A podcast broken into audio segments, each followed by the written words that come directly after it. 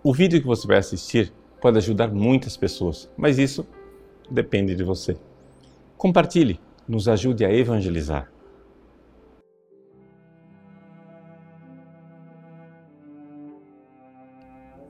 Em nome do Pai, e do Filho, e do Espírito Santo. Amém. Meus queridos irmãos, no Evangelho de hoje, Jesus, que já estava em polêmica com os fariseus de forma privada durante uma refeição, agora leva essa polêmica a público. Por quê? Porque Jesus quer nos libertar libertar de uma dinâmica. A palavra dinâmica no Evangelho ele usa a palavra fermento, ou seja, algo que realmente tem um poder dinâmico de mudança. E o que é este fermento do qual Jesus quer nos libertar? É a hipocrisia. A palavra hipocrités quer dizer personagem, ou seja, quer dizer máscara. E o que Jesus está revelando aqui é que isto realmente tem toda uma força, uma espécie de força sedutora que leva as pessoas, cativa as pessoas, porque as pessoas ficam preocupadíssimas em receber glória externa, ao invés de se preocuparem com o interior dos seus corações.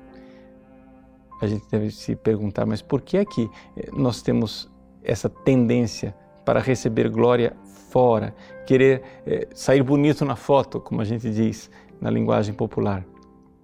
Por quê? Porque nós fomos feitos para a glória do céu. Eis aí a chave de leitura para o Evangelho de hoje. Nós fomos feitos para a glória do céu. Nós temos uma tendência que nos leva para a glória, mas terminamos enredados pela hipocrisia, ou seja, nesta dinâmica que nos leva para uma vã glória, para uma glória vazia. Jesus, no Evangelho de João, recorda, dizendo dos fariseus: Como podeis dar glória a Deus, vós que dais glórias uns aos outros? Ou seja, essa coisa de preocupar-nos com o que os outros pensam nos impede de nos preocuparmos em agradar a Deus. Então, Jesus, no Evangelho de hoje, fala claramente: nada disso vai ficar escondido. Tudo vai ser proclamado e visto claramente.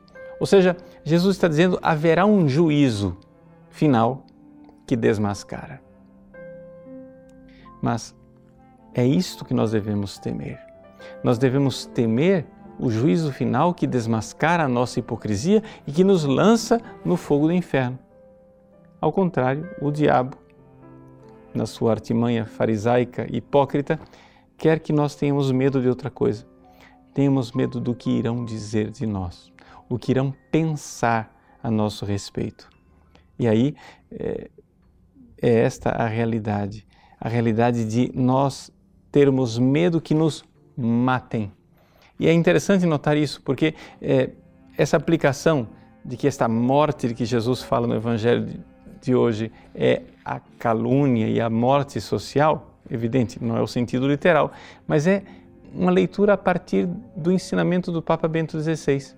O Papa Bento XVI recordava que o martírio dos tempos modernos não é mais a morte física, embora ele exista sim, nós sabemos, estamos vendo isso não é? nos países onde os cristãos estão sendo perseguidos. Mas aqui no Ocidente, o martírio é outro.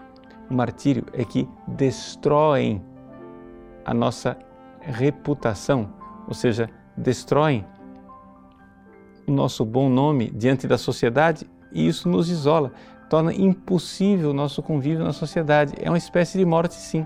É um novo martírio, é o martírio da calúnia. Pois bem, Jesus nos coloca com o coração fixo no céu, nos preocupar-nos com o agradar a Deus, nos determinarmos, como diz Santa Teresa d'Ávila, com determinada determinação de procurar agradar a Deus e não ofendê-lo, ao invés de procurarmos agradar os homens para nos poupar o martírio da calúnia e da difamação, o martírio dos tempos modernos. Que Jesus nos dê esta confiança nele, que ele cuida de nós como Deus cuida dos pardais, como Deus cuida dos cabelos que estão na nossa cabeça, Ele cuida de nós, impedindo que nos percamos e assim poderemos brilhar um dia com Ele na glória do céu. Deus abençoe você. Em nome do Pai, do Filho e do Espírito Santo.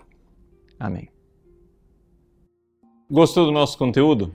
Pois bem, o nosso site faz questão de ser um eco da doutrina católica, do magistério de sempre.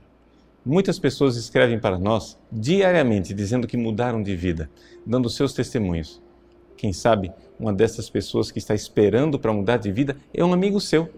Nos ajude a compartilhar, nos ajude a evangelizar. Se você curtir a nossa página, compartilhar nas redes sociais, pessoas podem salvar as suas almas.